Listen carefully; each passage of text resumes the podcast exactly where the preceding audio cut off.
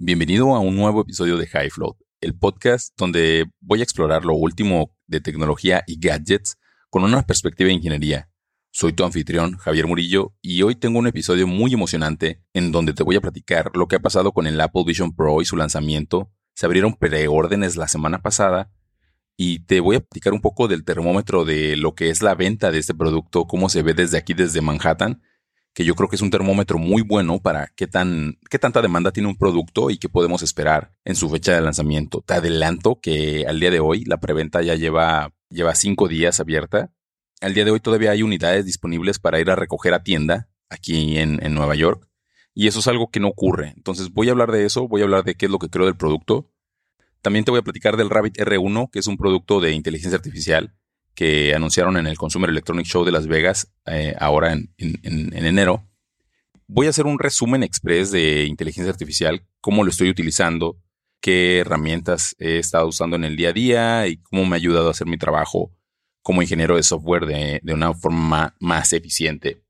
Bienvenido de nuevo a High Float. Me encuentro grabando esto el día de hoy, miércoles 24 de enero del 2024.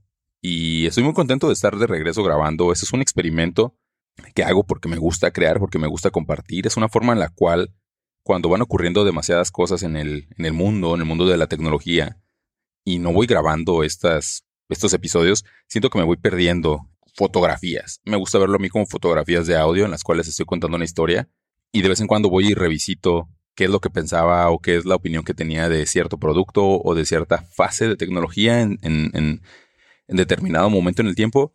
Y es muy sano darme cuenta mi, mi forma de ver las cosas, lo que voy aprendiendo y, cómo es que o estaba equivocado o definitivamente estaba más o menos en lo cierto.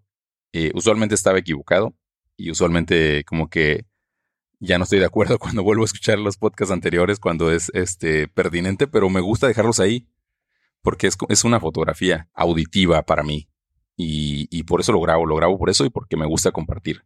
Y este episodio específicamente lo estoy haciendo con un micrófono que tengo conectado directamente al teléfono. O sea, estoy grabando en el iPhone 15 Pro y Max y con su puerto USB-C tengo un micrófono conectado y, eso es lo que tú estás escuchando. Estoy grabando directamente la aplicación de Ferrite, Ferrite, que es la aplicación, mi aplicación favorita para editar podcasts. Una de ellas, porque tengo ahí un proceso medio complicado, lo voy a tratar de simplificar. Pero bueno, ya hablaré de eso en otro episodio. Apple Vision Pro se abrieron las preórdenes la semana pasada. Se abrieron las preórdenes el día 19 de enero del 2024. Y pues es un momento histórico que, marca el lanzamiento de un nuevo producto, como en su momento lo fue el iPhone, en su momento el iPad, el, el, Apple Watch, esa semana que se cumplieron 40 años del lanzamiento del Macintosh. Definitivamente son hitos históricos que independientemente de su éxito o fracaso, van a ser recordados. El Apple Vision Pro, para el que no, el que vive debajo de una roca y no sabe qué es el Apple Vision Pro, el Apple Vision Pro es un visor de realidad virtual y realidad aumentada, le llaman ellos, aunque es como una simulación. Y es uno, son unos lentes que pesan más o menos como medio kilo, un poco más de medio kilo, que te pones en, en, la cara, tiene cámaras hacia afuera y puedes ver el mundo exterior. Te está proyectando internamente a través de dos, dos pantallas con micro LED en alta definición, más de 4K, una resolución mayor a 4K por ojo. Te está proyectando una imagen del mundo exterior, te hace una superposición de diferentes aplicaciones y vaya, es como si tuvieras un dispositivo de Apple o una extensión de Apple del ecosistema de Apple en realidad virtual o en realidad aumentada, o al menos eso intentan simular. Puedes estar viendo a través de estas cámaras y te da la sensación supuestamente de que no hay o de que estás viendo a través del, visor. Ha habido bastantes, bastante control en la, en la, narrativa. Han hecho demos muy controlados, en ambientes muy controlados hacia personas y líderes de opinión en tecnología, pero no, no, se, no se sabe mucho al, respecto del producto. Vamos a ver qué, qué, ocurre el día 2 de febrero que salen eh, este producto. Lo que sí les puedo adelantar yo es, como ya les, les había dicho, el producto sigue disponible después de cinco días que se abrieron las preórdenes. Usualmente cuando sale un iPhone cada año o cuando sale un, Apple Watch o un producto que es muy muy exitoso o un producto que tiene demasiada demanda, el producto no, no se encuentra disponible cuando tú lo quieres pedir. O sea, no está disponible para recogerlo en tienda, no está disponible para que te llegue a casa. Si no lo ordenas al momento de que se abrieron las preórdenes, ya no te llegó el dispositivo. Aunque estés en, Nueva York, aquí en, en, el Apple Store de la Quinta, en donde estés, ya no es posible.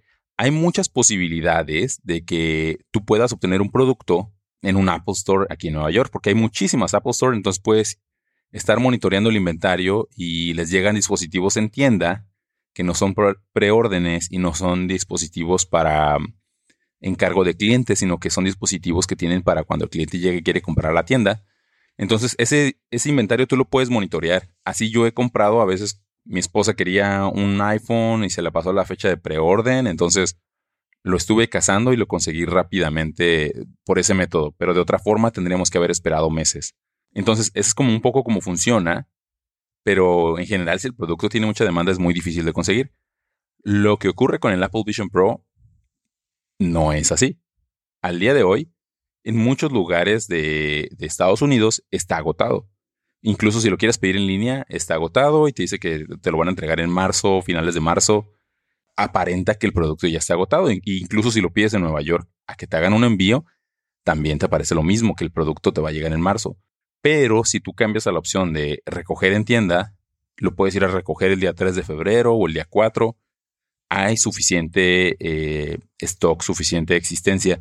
Y esto lo que te dice es, para el número de unidades que destinaron, no, se, no hubo una demanda suficiente para recoger en tienda el producto.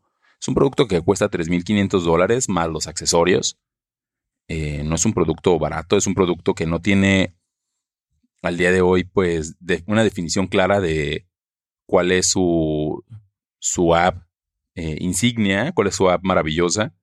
Al día de hoy se cree que es un dispositivo para consumo de, media, para consumo de consumo audiovisual, pero hay mucho escepticismo alrededor.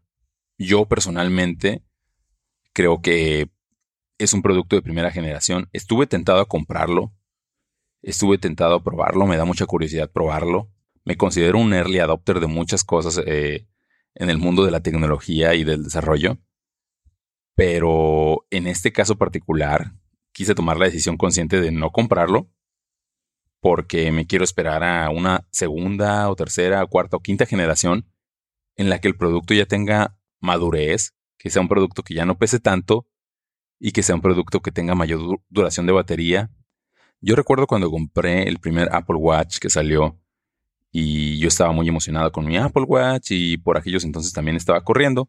Y justo corriendo un maratón se me quedó sin pila. Fue horrible. Al final, después de, ese maratón y después de estarlo probando bastante tiempo, me pareció un gran dispositivo, pero, o sea, de nuevo era su primera versión. No me daba la utilidad de lo que yo esperaba, o sea, de lo que yo quería. Tuvieron que pasar cinco versiones hasta el Apple Watch Series 6 me volví a comprar un Apple Watch y ya fue una experiencia completamente diferente con un producto maduro, un producto que ya funcionaba y aún así yo estaba insatisfecho con la batería y de ese Apple Watch Series 6 pasé al dejé de usarlo, me pasé a Garmin otra vez y comencé a usar un Apple Watch Ultra y actualmente creo que estoy bien. O sea, como que ya tengo bastantes cargadores como en puntos estratégicos, de tal forma que ya no se me descarga el reloj, me dura la, batería de unos dos días en promedio, entonces como que ya no me, ya no me pasa esto de que del forzosamente tengo que cargarlo todos los días sí o sí, y eso me da, me da bastante tranquilidad. El Apple Vision Pro la batería le dura dos horas, tienes que traer tu batería extra, si quieres más baterías te cuestan 200 dólares, si quieres el case te cuesta 200 dólares, si quieres las eh, los lentes de graduación, que en mi caso yo uso lentes, pues son otros 100, eh, 150 dólares. Se va sumando bastante para un producto de primera generación que va a cambiar. O sea, sí o sí va a cambiar. no estoy listo para, para llegar y, frustrarme. No voy a desarrollar nada para Apple Vision Pro. Eh, estoy muy feliz desarrollando en mi, en mi proceso actual, que tengo mi, mi Mac con un M3 Max Afortunadamente, o sea, es una máquina, es un maquinón. De hecho, sirve y satisface todas las necesidades que yo tengo para el desarrollo de software sin problema. Es, es increíble hacer y construir con, esa computadora. Y actualmente, pues, un Apple Vision Pro no sumaría valor o no agregaría valor a mi proceso de desarrollo actual, a mi proceso creativo, a mi proceso como ingeniero, no, no sumaría, no voy a desarrollar nada para, para este, estas gafas o para este ecosistema, entonces pues no le veo mucho, mucho valor. Pues voy a esperarme, me quedo fuera del el grupo de early adopters. Eso no quita que no vaya a ir al Apple Store en algún momento para probarlas, porque vas a poder ir a las Apple Store aquí a probarlas. Y pues voy a hacer eso para probar, a ver qué tal. Espero que no me quede tan eh, emocionado que decida al final si comprarlas, pero bueno. Y otras cosas que vale la pena mencionar del Apple Vision Pro es la forma en la que escribes. Escribes, o sea, estas gafas hacen un seguimiento del iris de tus ojos en lugar de que tú, como con un teléfono, tú tocas. Yo recuerdo cuando usábamos o usé el iPhone por primera vez, era impresionante ver la precisión que tenía tu dedo al momento de tocar los botones o la pantalla. No sé si te llegó a pasar eso a ti, pero por ejemplo, si yo toco un botón, todo es como muy preciso. O sea, el, botón realmente está tocando y está haciendo, o, la parte de la pantalla que yo pienso que voy a tocar es la que me responde este feedback o esta precisión se obtiene ahora a través de la vista. Eh, Tiene sensores que te están revisando hacia dónde estás viendo y ese es tu cursor. Y con los dedos, eh, las cámaras que están apuntando hacia abajo, si pinchas los dedos es como hacer un clic o seleccionar algo. Puedes escribir, por ejemplo, te, te muestra un teclado y si vas viendo, vas viendo las letras, puedes hacer clic con tus dedos y vas escribiendo o te puede salir un teclado virtual y vas escribiendo sobre el teclado virtual, pero de nuevo no hay como un feedback o no hay una señal o hay algo que te diga, algo que te regrese el, dispositivo al momento de que estás escribiendo. Entonces, pues es una interfaz un poco, eh, pues de nuevo en su primera versión. Y pues es un producto, pues muy bonito, pero de nuevo yo personalmente me voy a esperar y a ver qué pasa. Pero eso no quita que, que lo probaré. Pero bueno, eso es todo por parte de, de las Apple Vision Pro. Ahora que salgan y que estemos viendo las, opiniones, pues ya les contaré. A ver qué, qué veo, a ver cuando las pruebe en la tienda. En el Consumer Electronic Show anunciaron el Rabbit R1, que es un rectángulo, bueno, un cuadrado color naranja, naranja rojo, y tiene una pantalla muy chiquita y tiene una cámara que gira y un botón. Este dispositivo es un dispositivo que se conecta a inteligencia artificial a un Large Action Model, que es un modelo que está orientado a las acciones y es un modelo que el objetivo es que aprenda y aprenda con el ejemplo, que tú le puedas mostrar flujos de cosas que haces tú y que pueda hacerlo. En el demo del Consumer Electronic Show, pues estuvo muy bueno, no sé qué tan real o qué tan montado fue, pero tipo de que le decían al, device, ¿cómo están los vuelos para ir a Hawái en X fecha? Y el, el, el conejito, el Rabbit R1 iba y traía los datos y le podía decir que comprara los boletos y, y lo hacía, lo ejecutaba sin problema. Y eso es algo como que en algún momento yo creo que eso va a estar disponible en, en muchos dispositivos, no solamente en ese. De nuevo, no sé qué tan montado estuvo. Algo que sí creo que sí es relativamente sencillo de hacer, pues le, en, una de las interacciones le dicen, oye, necesito, ¿me podrías pedir de X restaurante? Le dicen al Rabbit R1, le responde que sí, que sí está bien si le ordena lo que pidió la última vez o lo que pide más frecuentemente. Le dice que sí y hace la orden. Entonces, ese tipo de cosas, cuando ya está el modelo integrado en las aplicaciones y entiende el contexto de para interactuar y para tomar decisión, sobre eso, tomar una acción, pues lo vuelve muy interesante. En su momento había muchas dudas eh, porque el dispositivo cuesta 200 dólares, lo cual lo hace muy accesible. Dicen que viene sin contrato, que no hay servicios, etcétera, etcétera, etcétera. Eso fue el lanzamiento. Yo lo compré, lo preordené misma, esa misma semana. Creo que me llega en marzo, supuestamente. Se vendieron más de 55 mil Rabbit R1. Y esa semana, el día lunes, me llegó un correo que dice que me dieron 200 dólares de crédito para Perplexity.ai, que es un modelo de inteligencia artificial que va a estar conectado al Rabbit R1, por lo tanto, es, es una suscripción, o sea, sí puedes usarlo gratuitamente, pero va a estar limitado el número de interacciones que tienes. Y si pagas, si pagas este servicio, pues vas a tener una mejor integración, una mejor experiencia. Eh, me, dieron 200 dólares de crédito que equivalen a un año de acceso a este lenguaje en, su modalidad Pro. Se me, hizo, se me hizo bueno porque al final, pues, es un poco lo que ya pagué, pero me lo están dando de crédito para usar un modelo de inteligencia artificial, pues se me hace una maravilla. Y lo he estado probando, he estado probando perplexity.ai. Funciona muy rápido, mucho más rápido que ChatGPT y funciona muy bien, está conectado a Internet va, si le pides algo, va y busca fuentes en internet, te pone las referencias, similar a Copilot, tal vez, en ese, en ese apartado. Pero bueno, ese es Perplexity. Chequen el Rabbit R1, les voy a dejar el link en la descripción del podcast. Y si estás, si estás utilizando Apple Podcast, seguramente vas a poder ver la, la imagen de en miniatura o en, o en, este momento en el que esté, en el que iniciamos a hablar de este tema.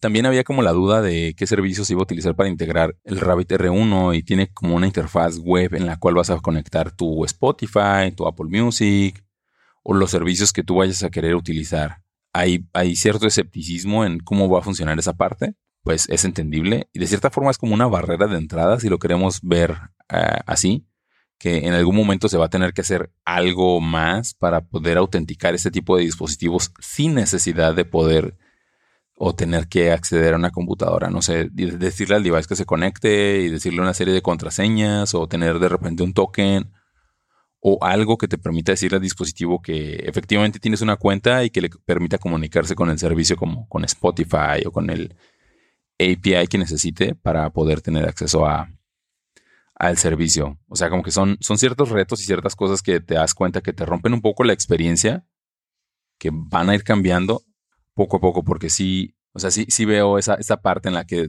no sé, por ejemplo, sale de repente una compañía y lanza un servicio que en lugar de que tú tengas eh, hacer toda esta sincronización, tengas un token o tengas un NFC o tengas cierto protocolo que te permita hacer una autenticación con los dispositivos de inteligencia artificial sin necesidad de ir a la web, sin necesidad de ir y llenar un formulario en la web.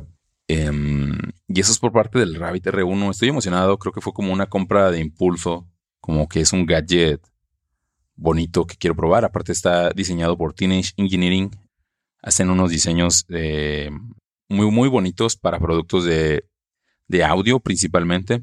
Son los que hicieron el OP1 Field, el OPZ.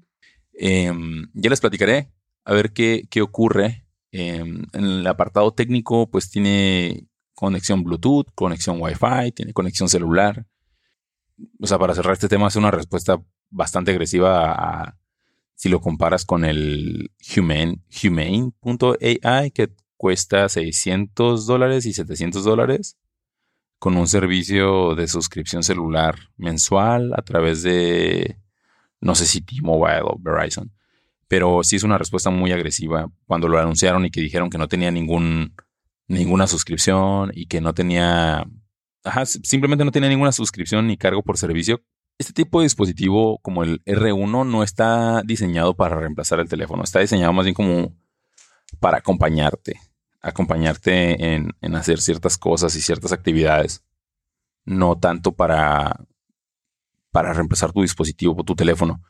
Eh, y el humane.ai, que es este pin que te pones en, la ropa, que es 100% audio y tiene un proyectorcito que te hace hologramas en la mano. Ese sí, su objetivo sí era reemplazar el teléfono, porque lo que buscaban ellos es, o lo que buscan ellos es generarte una experiencia que te pueda hacer, permitir una mayor conexión con el mundo, con las personas que están a tu alrededor y que no tengas esta parte de estar casado con una pantalla siempre. Pero Humane AI, sí, ellos, su postura es como despegarnos del teléfono y tener menos tiempo de pantalla, más tiempo de, de hablarle al, asistente y que el asistente sea súper inteligente y haga cosas por ti, y en fin. Pero hay mucha polémica alrededor de, de este device porque, ¿qué pasa si quieres enviar un correo? Le tienes que dictar eh, que, te, que te mande un correo electrónico, qué pasa si estás en una reunión y necesitas enviar un mensaje urgente, pues, ¿qué vas a hacer? O sea, tienes que dictarle, tienes que irte al baño, o sea, no es como que un poco a veces la ventaja o desventaja de un celular. Digo, ventaja porque te permite atender ciertas emergencias de que si estás en una reunión o si estás en una situación en la que no puedes hablar, pues puedes definitivamente enviar un mensaje, puedes responder, puedes revisar algo que tengas ahí pendiente o urgente y lo puedes hacer como de forma disimulada, sin, sin interrumpir. Mientras que con el humane.ai, que es este pin, pues no, no sería el caso. Hubo por ahí bastante ruido, eh, como que se bajó el hype, sumado que en, hablando del humane.ai, pues lamentablemente hubo despidos masivos. Se ven los indicios, ahora sí que los pininos de los dispositivos de inteligencia artificial, de cierta forma son como humo un poco siento que cuando un teléfono integre bien un modelo de inteligencia artificial, pues estos dispositivos se van a volver de cierta forma obsoletos. O sea, si Siri tuviera integrado un modelo de inteligencia artificial que funcionara y que te permitiera interactuar con tu teléfono, con tus aplicaciones, con tu entorno, mucho mejor de lo que lo hace ChatGPT u otras aplicaciones, pues no habría espacio en el mercado para estos devices. Pero no sé cuánto tiempo falta para que esto ocurra, no sé cuál va a ser su, su, su ciclo de desarrollo y de lanzamientos. Si yo tuviera que adivinar cómo va a ser, casi que podría asegurar que en el iPhone 16 va a venir algo nuevo en el procesador que va a permitir que ahora sí Siri pueda tener una integración de un modelo de inteligencia artificial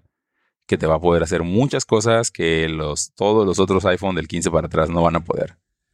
Y en el iPhone 17 van a sacar otra cosa que va a ser lo mejor y van a ir ahí como que iterando, un poco como lo hace Pixel actualmente, que Pixel sacó Gemini Mini en su Pixel 8 Pro, eh, incluyeron ya Pixel 8 Pixel 8 Pro, incluyeron Gemini Mini, que Gemini es un modelo de inteligencia artificial micro, y, y esta versión es la que le incluyeron a los dispositivos, que permite que pueda leerte páginas web y darte resumen y pueda traducirte lenguajes en tiempo real y puede hacer muchas otras funciones alrededor de la inteligencia artificial integrado ya en el dispositivo. Eh, sí veo cómo el iPhone va a hacer eso, pero siento que lo van a ir sacando a cuenta gotas y no lo van a no lo van a sacar, o sea, no lo van a integrar ya a los teléfonos que ya existen sino que si lo queremos o si lo quieres, vas a tener que ir y comprar el nuevo teléfono y vas a tener que ir actualizando porque es, es el modelo, es lo que hacen, lo que hace Apple, ¿no? Y le ha funcionado. Entonces, yo creo que por ahí va a ir la cosa. Yo de mi lado sí me emocioné mucho cuando vi que Google lanzó una actualización e incluyó Gemini Mini o Gemini, el modelo de Gemini en, en su Pixel. Y ahora que salió el Samsung Galaxy S24, también me llama mucho la atención que ya viene con bastantes funcionalidades. Casi que hicieron un clon de todas las funcionalidades de inteligencia artificial del Google Pixel hacia el Samsung eh, S24, a toda la serie de, Galaxy. Por, por, un buen rato estuve pensando si compraba el Google Pixel 8 solamente porque tenía Gemini y me podía dar resumen de, las páginas. ¿Cómo, ¿Cómo estoy usando, cómo está usando la inteligencia artificial o cómo la he ido implementando? Pues ya desde que grababa los desde que grabé el episodio anterior del podcast, que ya ha pasado más de 10 meses, lo estuve utilizando o lo, he estado utilizando bastante para el desarrollo, para depurar.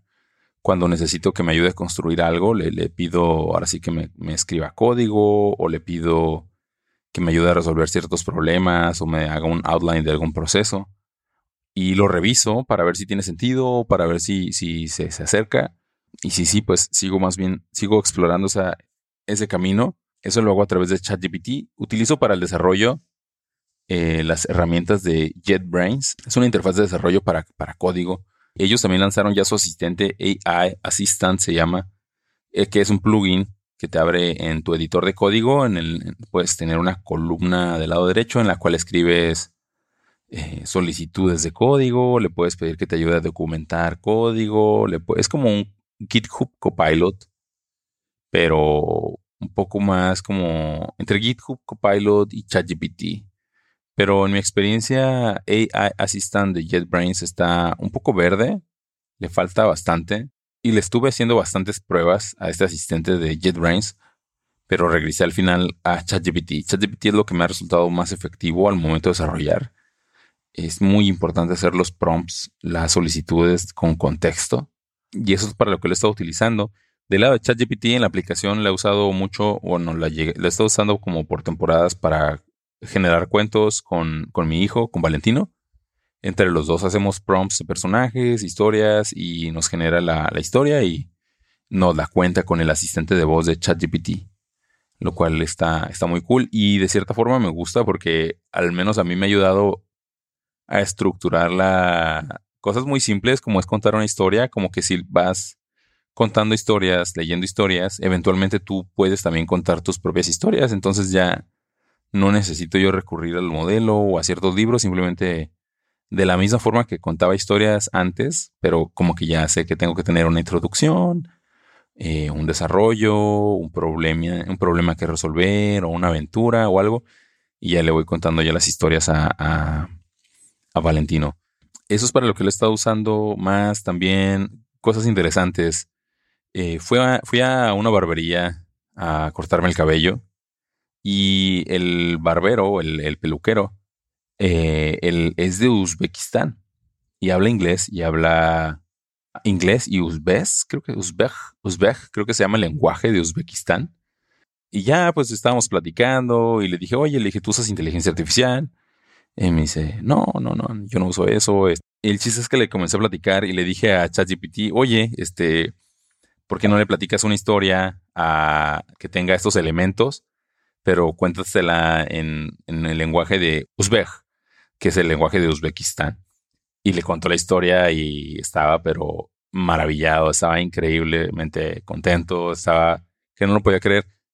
Y, y un poco lo que yo pretendo al hacer esto, yo creo que uno de los grandes retos hoy por hoy de inteligencia artificial es cómo lograr quitarle las barreras de entrada a, para usarlo. Digo, tal vez el ejemplo de las historias no es relevante o no aplica para muchos.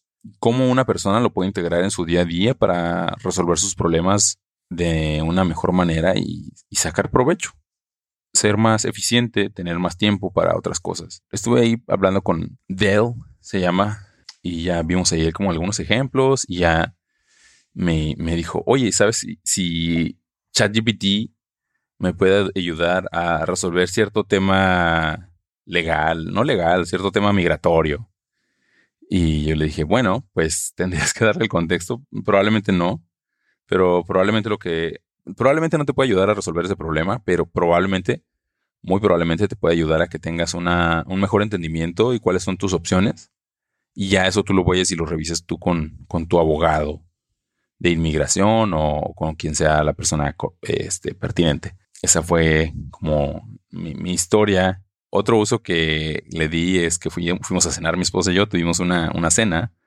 Eh, los niños se quedaron con su abuelita y, ya, pues fuimos muy contentos aquí a un restaurante que está literalmente una cuadra del, departamento. Llegamos, eh, nos tocó que nos tocó sentarnos en la barra del, del restaurante, es un restaurante griego y la barra está muy linda, tiene, tiene, ya, ya, digamos, vamos frecuentemente a ese restaurante, se llama Elea, aquí en el Upper West, y estamos muy contentos porque pues casi no salimos desde que, desde que nos hemos convertido en padres, pues no, no salimos y estamos muy contentos. Y yo dije, no, pues yo, yo quiero tomar algo especial. Pero dije, pues, ¿qué, qué, qué pido? ¿Qué me gusta? Pues ya sé, ya sé ciertas cosas que me gustan, ¿no? Ah, pues me gustan las cervezas IPA, cierto vino.